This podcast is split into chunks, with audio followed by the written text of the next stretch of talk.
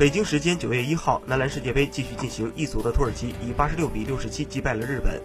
土耳其实力强劲，多名现役和曾经的 NBA 球员，包括伊尔亚索瓦、科尔克马兹、奥斯曼和厄尔登等人。日本近年规划了一些欧美球员，今年的 NBA 新秀八村磊也横空而出，再加上效力于 NBA 的渡边雄太，实力也不容小觑。本场比赛，土耳其以一波十一比三开局，日本队的进攻出现问题，本节打了八分钟才上双。首节过后以十二比二十八落后，不过两队实力差距明显。